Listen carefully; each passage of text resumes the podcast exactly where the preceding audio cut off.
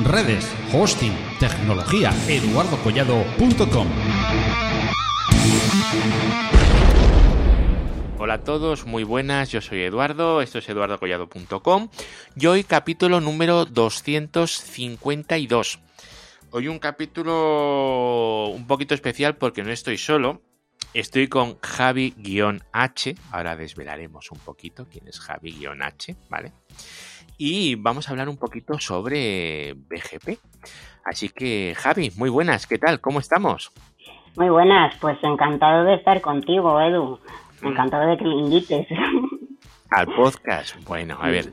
Javi-H, ¿cómo podéis localizarle? Eh, Juiz AS21 1227. ¿Es correcto? Es correcto, sí. Ahí, ahí tenemos ya cómo localizarte, ¿no? Entonces tú eres el tal AS Javi H-AS. Sí, así le he puesto en un alarde de originalidad, pero bueno, ahí está. Bueno, y bueno, en. Telegram también. En Telegram, vale. Y si vosotros entráis en el objeto de, de RIPE, que yo creo que a estas alturas todo el mundo sabe hacer un juiz, y si no, pues eh, escribís en una consola de un sistema operativo juiz y lo que os he dicho, AS 211-227, y ahí descubriréis que Javi H realmente se llama Javier Hurtado. La de, la de cosas que sabe Ripe, ¿eh? Ya ves, un montonazo. Se, se sabe muchas cosas. Uno hace un juiz y estás perdido, ¿eh? Totalmente, totalmente. Sí, aquí te sacan de todo. Pero bueno, esto, si alguien quiere verlo, que, que se lo investiguen un poquito, que, que para eso tienen sus consolas. A ver, Javi, tú tienes un sistema autónomo Sí. eh, que es el 211-227 de 32 bits ya, con lo cual tienes un sistema autónomo jovencito. sí.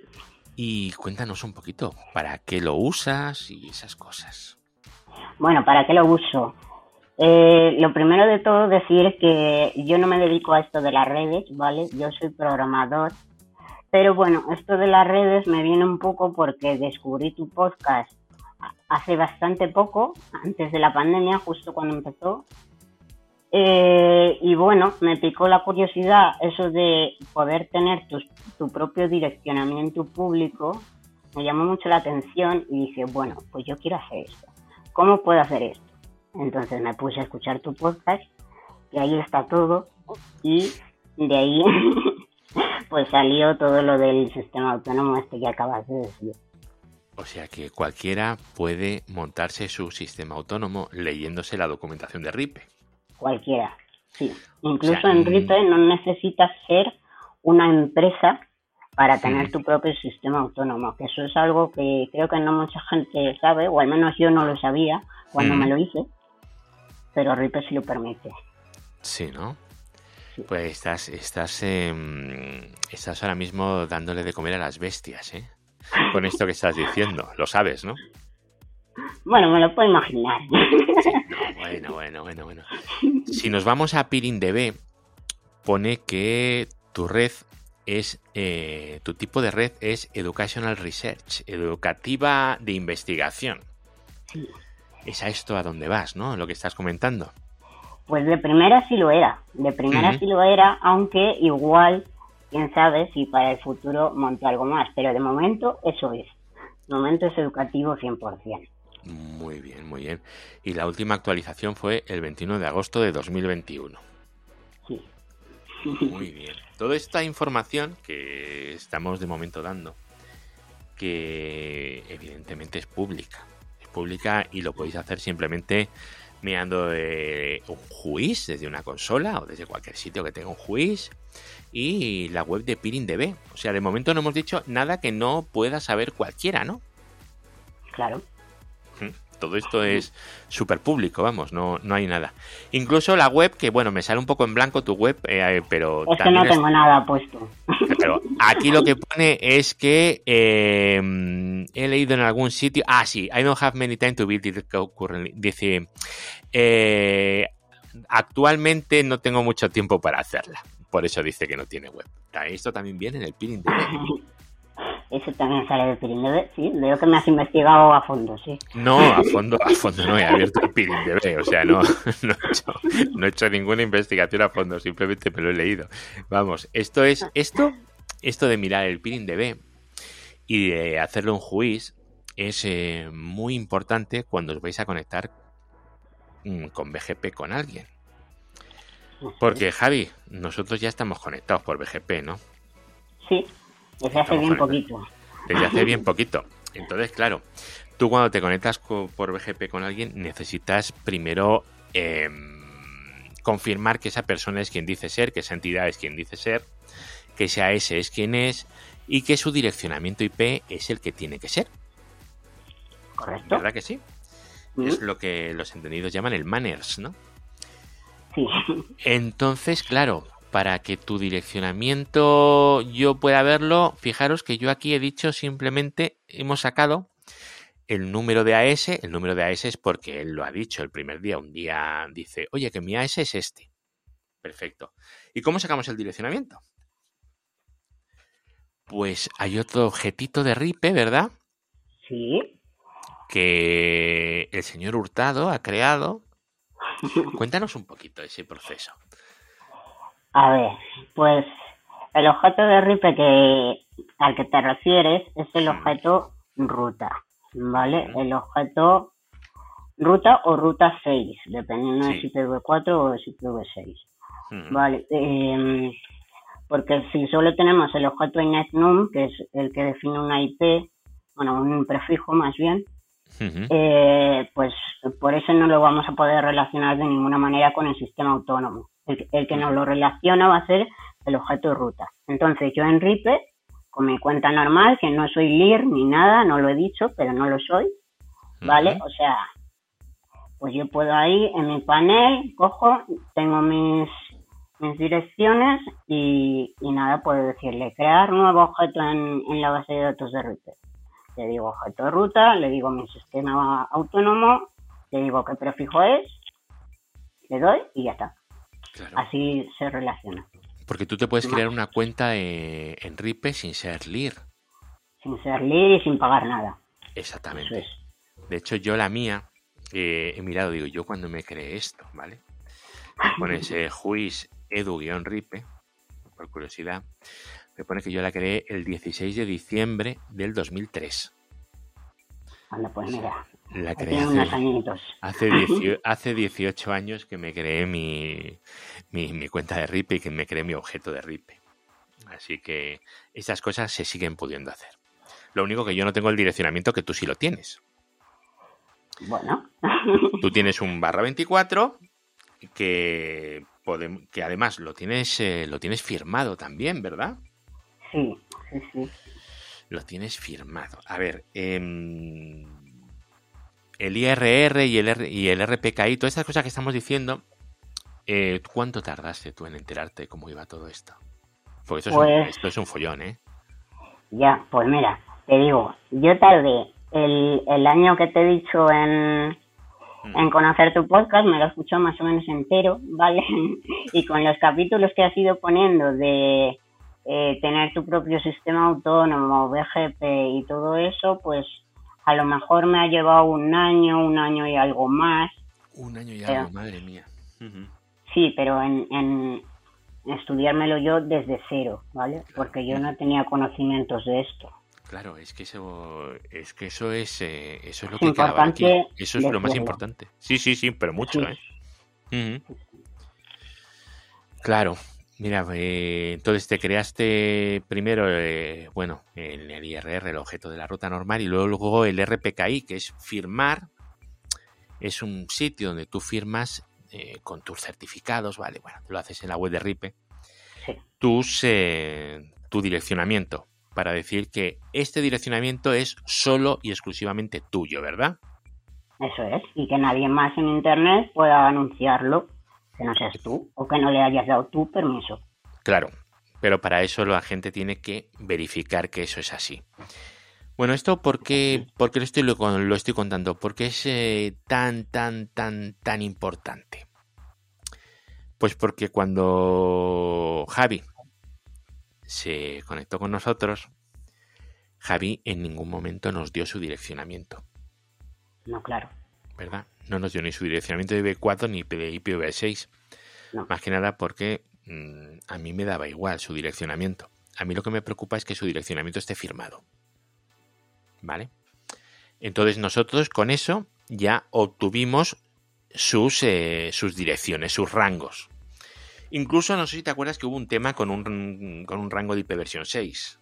Había una IP, vers- una IP versión 6, sí, un prefijo que, que solo tenía el inetnum creado, no tenía el objeto ruta, que es lo que hemos dicho antes. Entonces, Mm. en cuanto puse el objeto ruta en RIPE, Edu pasó su script maravilloso que tiene Bueno, y, ese no. y ya lo vio. Y entonces salió aquello de, oye, te falta, te falta un direccionamiento, compañero. Sí, eso es. Llegó Javi, se metió en la base de datos de Ripe y le digo, y le dijo, update o create object. Pa, creó el objeto ruta y ya salió. Perfecto. Así es, así es fácil. Y todo esto que estamos comentando es para conectarse por BGP, pero todavía no hemos tocado ni un triste router. No, todavía no. Y hemos usado un año, me dices, ¿no? Un año para aprenderlo, sí. Para aprender cómo funciona esto. Hmm. Esto, esto a la gente le va a dar bajón, ¿eh? bueno, oye, el que algo algo le cuesta, ya sabes. Eh, efectivamente. Bueno, pues estos son los pasos que, que hay que hacer previos para conectarse a nada. Y luego él ofrece eso y luego yo lo que tengo que comprobar es que realmente sea él, sea el, el AS que tiene que serlo. Luego comprobar que sus direcciones eh, son las buenas, que estén los objetos ruta y con eso ya nos podemos conectar. Y conectarse realmente es lo más, es lo más fácil y lo más estúpido, ¿verdad? Pues sí, Y simplemente La router BGP, neighbor tal y punto, ¿no? sí. Pero claro, mm, Javi, además de estar conectado con, con Tecnocrática, está conectado con más gente. ¿Verdad? Ahí la gracia, sí. Ahí la gracia. Entonces, em, Javi tiene que configurarse sus filtros para aprender de sus tránsitos y solo anunciar sus prefijos, ¿verdad? Claro. ¿Y ¿Cómo lo haces esto? Pues esto en el, en el router que he montado yo, que son todos virtuales, ¿vale? Yo lo que utilizo es Virt, que es un demonio de enrutamiento, ¿vale? Para Linux. Ujú. Eh, tú creo que utilizas FRR, pero bueno, yo utilizo Sí, o, o MikroTik, sí, hay varias cosas, sí. Eso ya es decisión personal de cada uno. Entonces, yo voy a, al Virt, tengo que instalarlo porque obviamente no viene instalado por defecto en Linux. Claro. Súper fácil instalarlo, ¿vale? apt install Virt y ya está. Claro, sí, sí. Y luego, importante, hay otra cosa que esto cuando haces un router en Linux es, es bastante obvio, pero bueno, hay- yo creo que hay que decirlo. Tienes La que habilitar el IP forwarding. Eso Eso es. hay mucha gente que se lo olvida, ¿eh? A mí se me olvida alguna vez, por eso lo digo. Pero bueno. Luego, eh, eh, cogemos el BIRD, vamos a la configuración, ¿vale? Que esto está en barra etc, barra BIRD, barra BIRD.conf, tiene pérdida. Bueno, sí. Ahí, lo que tenemos que hacer, lo primero, definimos un router ID, ¿vale? Un ID del, del router. Eh, con una IP que tengamos en, en esa máquina. Después, eh, tenemos que eh, decirle a, a Bird que, qué es lo que queremos que anuncie, qué es lo que queremos. Bueno, son filtros. Sí, Esto es. exacto, es a lo que yo quería decir. O sea, configura los filtros simplemente, ¿no? Sí, Vale, uno para importar y otro para exportar. sí, que un filtro tan fácil puede ser como importarlo todo y exportarlo todo, pero no queremos eso, obviamente, en la GP. ¿Qué pasaría Cuando- si haces eso? Bueno, si yo hago eso, pasaría que si tú no lo tienes bien filtrado, Ajá. yo a ti te voy a anunciar todo lo que yo sé Y, y, em, bueno, podemos eh, ocasionar ahí un pequeño problema de enrutamiento. Podríamos tener fugas de rutas. Mm, claro. es. muy importante, ¿vale? Eh, hay que. Mm, el BGP, el problema que tiene es que si, si no eres muy cuidadoso con el tema de los filtros, eh, la puedes liar pardísima. Puedes, puedes liarla, pero mucho. Entonces es muy importante lo que hemos dicho, el tema de eh, tener controlados los prefijos que te va a anunciar alguien. Porque Javi va a aceptarlo todo de sus tránsitos y luego va a tener un filtro de salida en el que va a decir solamente voy a anunciar los rangos que yo genere. Esto tendrá mil millones de formas de hacerlo. Claro, los que son tuyos. Porque si no lo pone, ¿qué pasa? Si está con un operador A conectado y luego está conectado con Tecnocrática en otro lado, lo que aprenda de un lado me lo va a anunciar a mí. Y podría ser que yo cogiera, si yo no lo tuviera bien configurado, y utilizara como salida de tránsito el router de Javi. Y empezar a llegar a Google, por ejemplo, por él. Porque él me está anunciando todo Internet también. Claro. y eso no lo queremos. Normalmente en un tránsito, mm, pues no. No lo queremos, exactamente, no lo queremos. Y luego Javi además tiene que tener mucho cuidado de estar anunciando únicamente sus rangos. Porque si estuviera anunciando el rango de, yo que sé, a ver, algo que nunca haya pasado, YouTube. No, nunca ha pasado. por ejemplo. pues la tendríamos un problema, ¿verdad? Si yo mm. quisiera ir a YouTube, diría, oh, pues voy por aquí y a lo mejor le mando todo el tráfico a él y eso sería un problema también. Entonces él tiene que tener sus filtros, como él muy bien ha hecho, al milímetro. Por mi parte, pues yo también, yo tengo que filtrar el rango, el direccionamiento que me viene de Javi. Entonces yo tengo dos opciones. Una es decir, oye Javi, ¿qué direccionamiento me vas a anunciar? Que eso en un mundo ideal y perfecto eh, es factible, pero hay gente mala por el mundo. Entonces esa forma de actuar es mejor no hacerla, ¿vale? Tienes herramientas como el IRRPT y cosas así, ¿vale? El BGP G4, G3 y G4 creo que era ahora. Hay varias herramientas, ¿vale? No me acuerdo muy bien del nombre este último porque no lo uso, pero creo que iba por ahí. En el cual tú te bajas del LIR correspondiente, ¿vale? De la base de datos que tengan, del, del IRR, te bajas el direccionamiento que te va a anunciar ese sistema autónomo. Con lo cual, ya no es que tú te fíes de lo que te diga Javi, sino que te estás bajando el direccionamiento que está asociado a ese sistema autónomo. Claro. Con lo cual, hay menos posibilidad de error, porque mm, depende de cuántos rangos tengas, pues te puedes equivocar en uno. Hmm. Donde hay un 5, en tu mente hay un 4, y, y esto se lo dices a alguien, y ese que lo recoge, donde él ha leído un 4, pone un 2. Claro. Entonces, pues imagínate al final lo que pasa.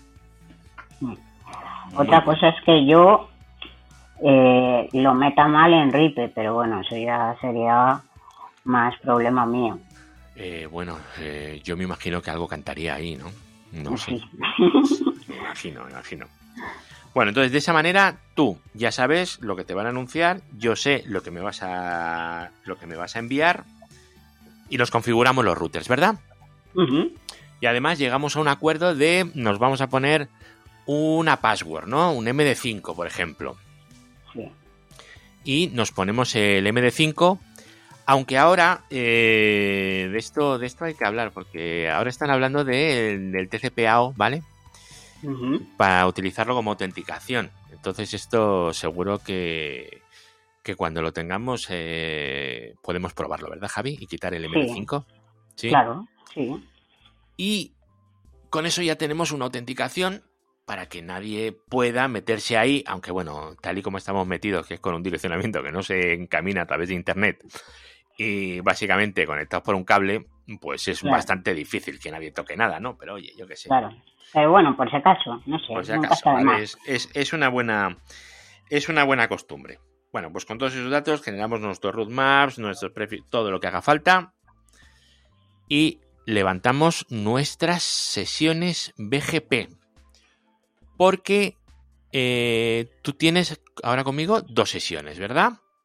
Eh, eso es, sí, dos sesiones. De 4 y dos sesiones de IPv6. Sí.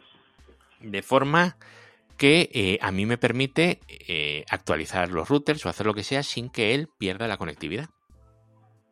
Eso es. Eso, eso está bien, ¿no? Perfecto.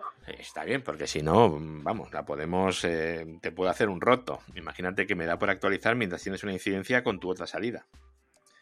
Mejor. Claro, yo me quedaría sin nada, pero bueno. Bueno, como tengo otros proveedores, pues igual saldría por los otros, pero bueno. Sí, pero te quedarías ahí un poco, un poquito ciego y tal. de un rato, por lo menos. Bueno, pues este es el procedimiento así como muy a lo bruto en un mundo ideal en el que todo funciona a la primera. Pues sí. Problemas, ¿qué problemas pueden surgir? ¿O qué te has encontrado? ¿O qué piensas que le puede surgir a la gente? Problemas, pues sobre todo el tema de los filtros. O también un problema que me he encontrado yo es cuando tienes varios proveedores. por ejemplo, en mi caso, que yo tengo la S un poco especial porque mis proveedores no están donde está mi infraestructura, sino que me tengo que conectar a ellos por VPN, pues me tengo que asegurar de poner una ruta estática para salir por donde tengo que salir, para conectarme a ellos, porque si no me va a dar un error de BGP, vamos, que va a perder la ruta en cuanto levante las sesiones. Ajá. Vale. Yo me he encontrado con eso. Con eso, vale. O sea, la, la ruta de último recurso que se dice, ¿no? Sí. Vale, y no has y no te has puesto a jugar con con, con local preference y cosas de esas para decir quiero salir ah, por aquí por esto. ¿Sí? ¿Sí? sí, sí, me he puesto a jugar con eso. Ajá. Eh, ahí es cuando tienes varios proveedores, pues nada, vas cambiando la local preference en función de si la, la, la más alta pues tiene más prioridad, si es más baja pues tiene menos va a decidir de ir por ese camino o por el otro en función de lo que le pongas tú. Eso es en, los filtros de entrada, si no me equivoco. Sí. Claro. Eh, tienes que cambiar ahí la local preference y, después aceptar el, el prefijo y ya está, no tiene más, más no tiene más, más misterio que eso.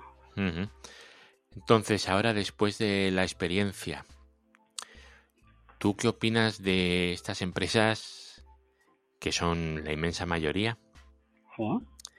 Que se conectan a, a Internet a través de un proveedor X, el que sea, utilizan el direccionamiento de, de ese proveedor y se quedan atados. Porque si tú te enfadas conmigo, te vas con otro y tú sigues funcionando igual. Claro, porque tengo mi direccionamiento y se lo puedo anunciar a cualquiera. Pero en cambio, esas empresas que yo trabajo en una, que lo tienen aquí... es, que funcionan así todas. Claro, por eso mm. tengo experiencia.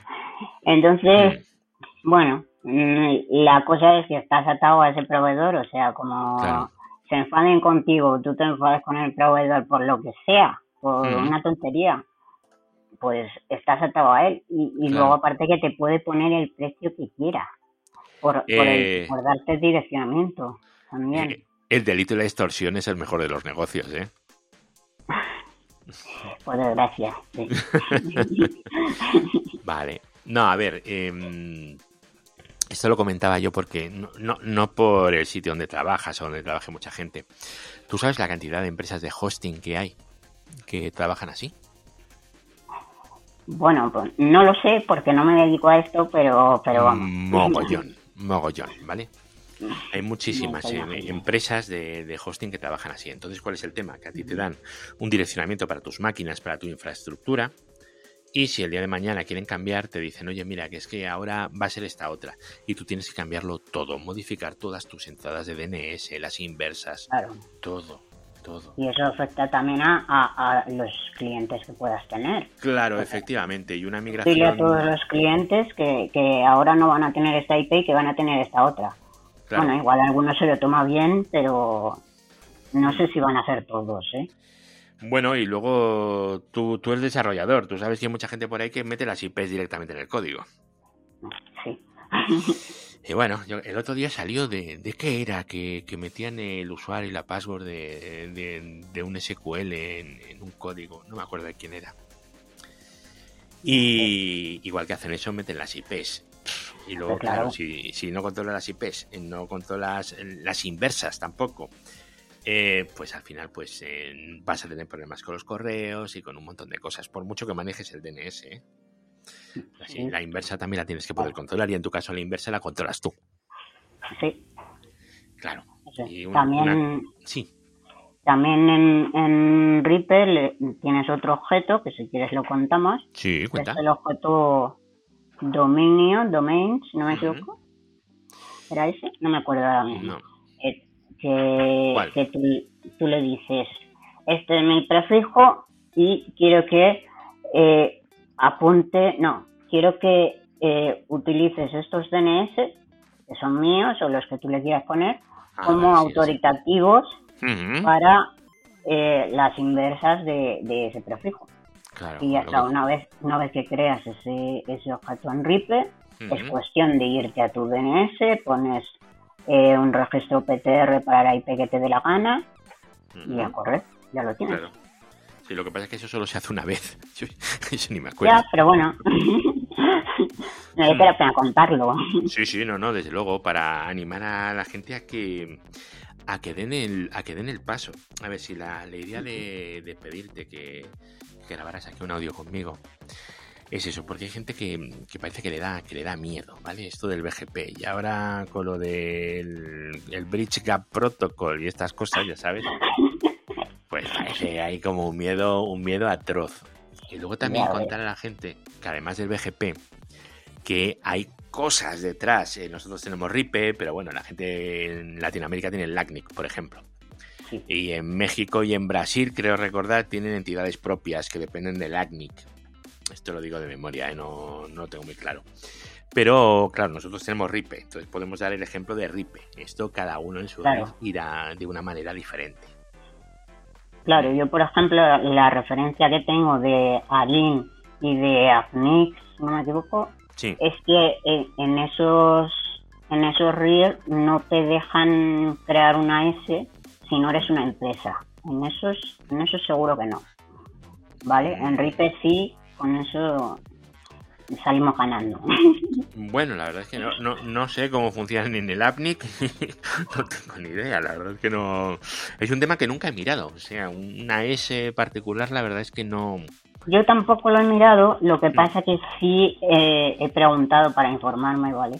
Mm, Eh, al hacer todo este proceso, sí que me he informado un poco y le he preguntado a gente que sí que es Mm. de Arin o, o de APNIC y sí me han dicho eso. Si no eres una empresa no te dejan.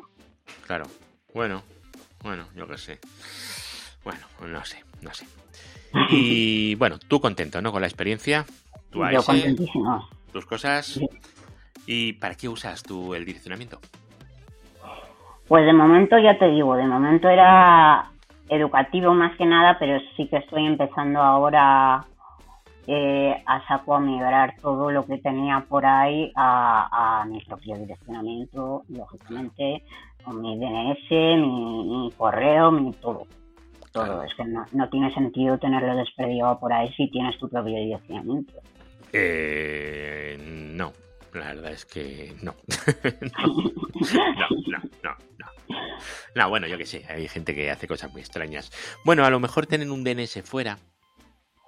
Sí, sí, sí, sí, es verdad. Bueno. Pues sí, pues sí, pues si acaso se te cae. Pues agarro, pero es que depende, es muy, es muy delicado, ¿eh? Aquí le das tu DNS.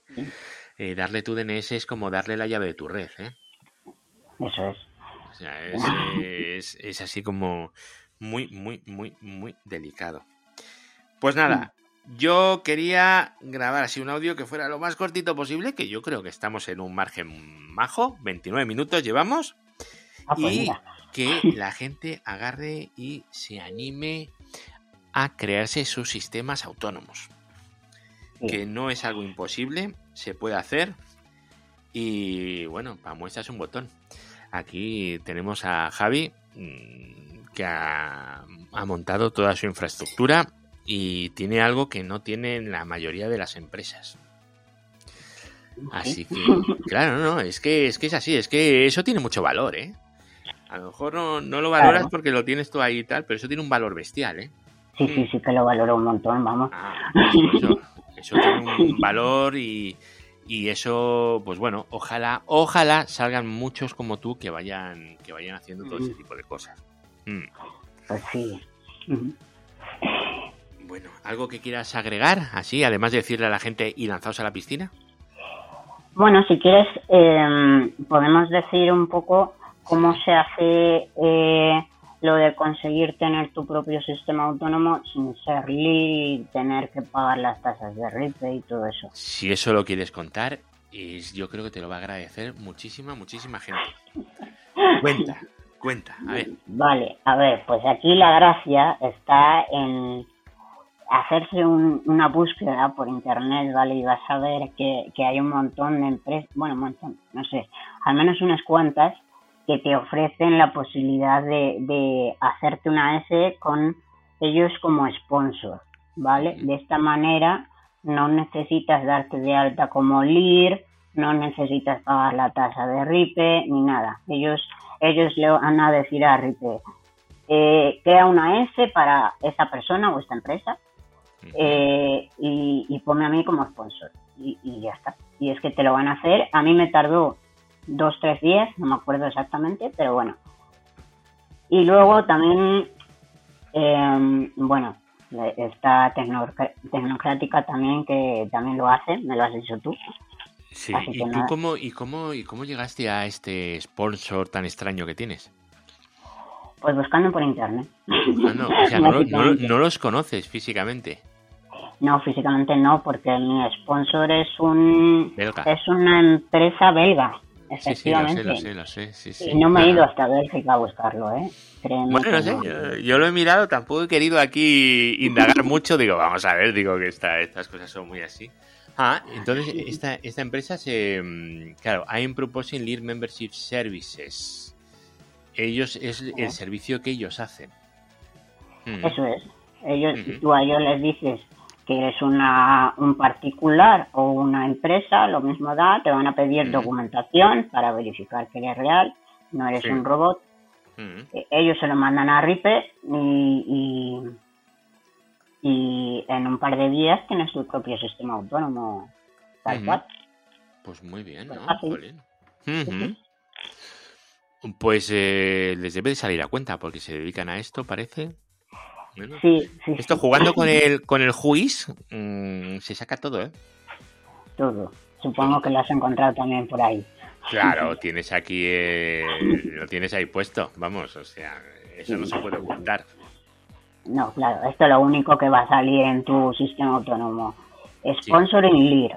Y pone ahí el, el, el LIR, la cuenta del LIR que es tu sponsor. Y ya está. Es lo único, ¿eh? No hay nada más. Ya. Y esto llegas a un acuerdo, les pagas una vez y se acabó, ¿verdad?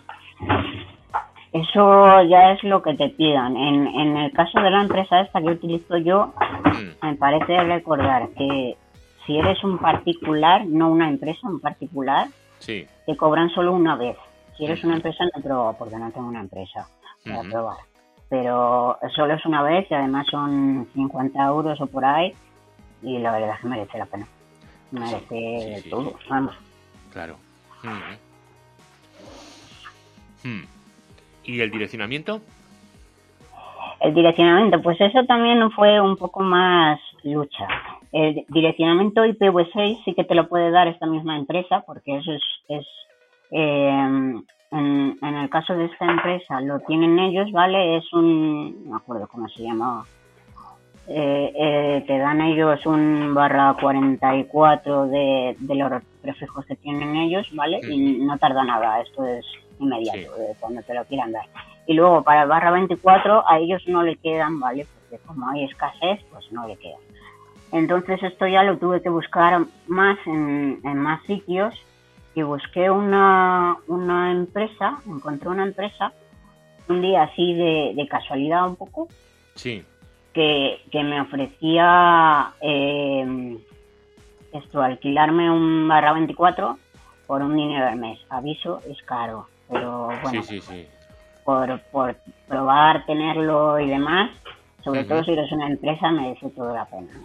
O sea, les compraste el barra 24 a ellos, ¿no? A un, a un vendedor de IPs. Yo en mi caso lo alquilo por un dinero al mes, pero bueno, Sí. Eso ya también hay sitios que te lo venden tal cual. Y... Hombre, técnicamente vender direccionamiento, vender algo que no es tuyo, es un poco así, ¿no? Porque lo que te hace es, em, te delega eh, la utilización, pero no te lo da. Ya, pero bueno, ya, ya sabes eh, que como hay escasez ahora de direcciones IPv4, pues se ha montado este mercado así improvisado y... Bueno, improvisado, sí, sí, y hay quien se está levantando un dineral. Un dineral, porque cada día está subiendo eso sí, sí, lo sé, bastante rápido. Mm. Así que yo me lo he pensado.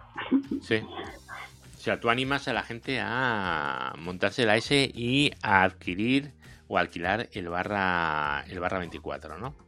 Sí, sí, si creen ellos que les van a dar uso de alguna manera, pues adelante. Yo lo animo, sí. Ya. Mm, bueno, está bien, está bien. es que en mi época esto era, era diferente.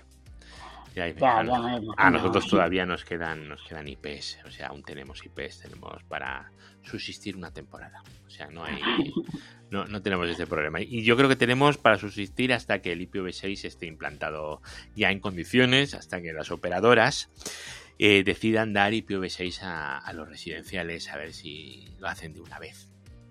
Bueno, esa es otra, esa es otra guerra ya. que hay que lidiar, pero bueno, mm.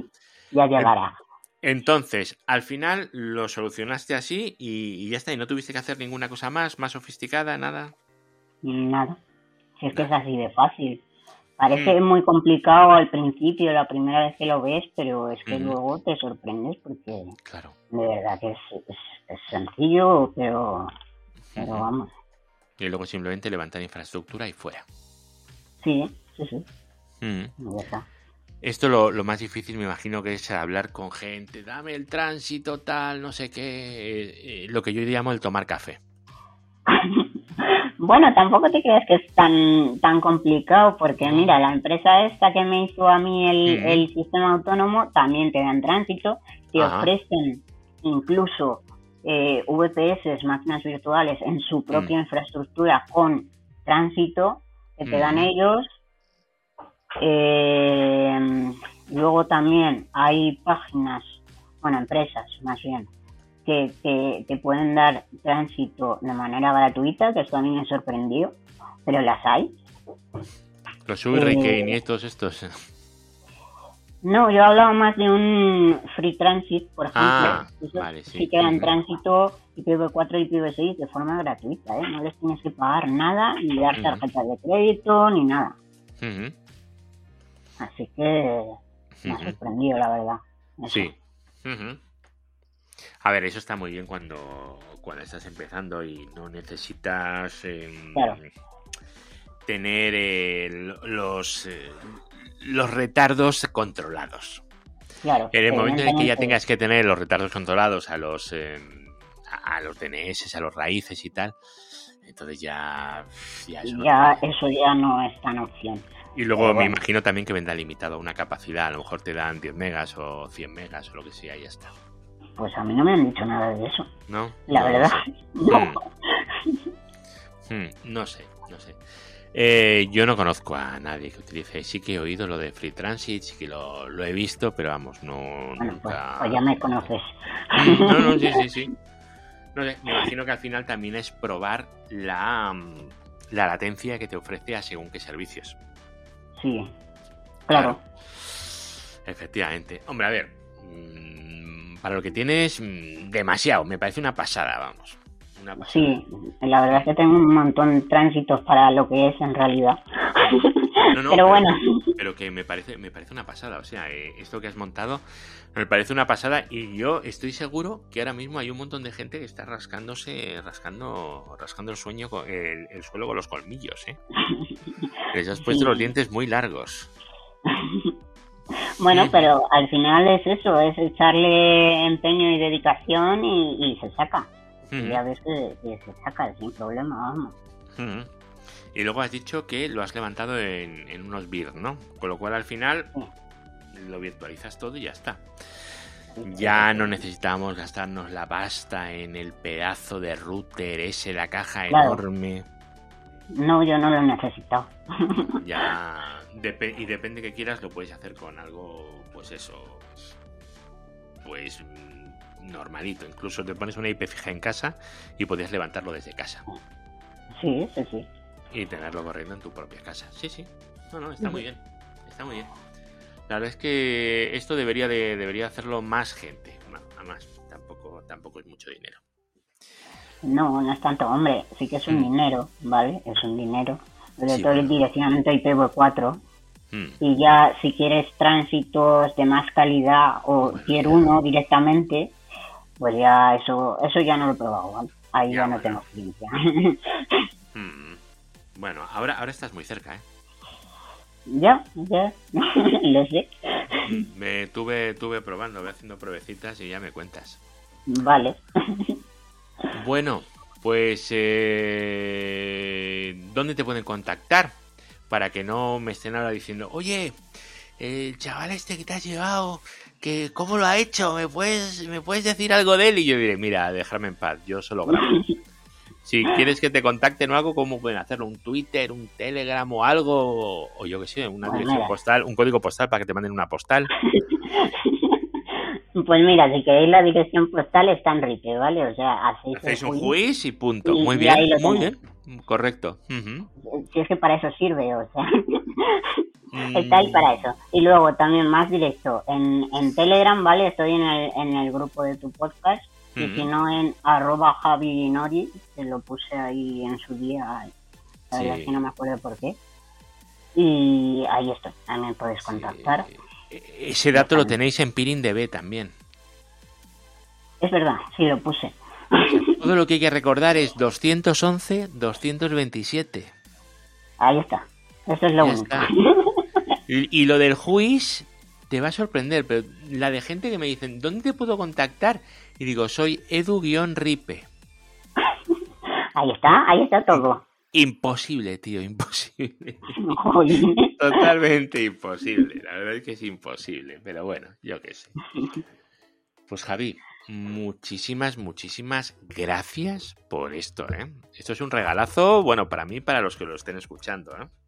Nada, muchísimas gracias a ti por invitarme y ya haremos alguno más, supongo. Sí, Espero. y tenemos pendiente una, una excursión, que digo yo. Sí. Así que a ver cuándo podemos hacerla. Y nos vemos las caras eh, de verdad, sin pantallas. Eso es. Bueno, Muy bien. pues nada, pues eh, voy a ir cortando ya por aquí y te repito, en serio, muchísimas gracias. Y ahora mismo eh, te tienen que poner en un pedestal porque creo que has hecho algo que es un ejemplo para la inmensa mayoría de la gente, de verdad, ¿eh? Muy bien, Muchas muy gracias. bien. Venga.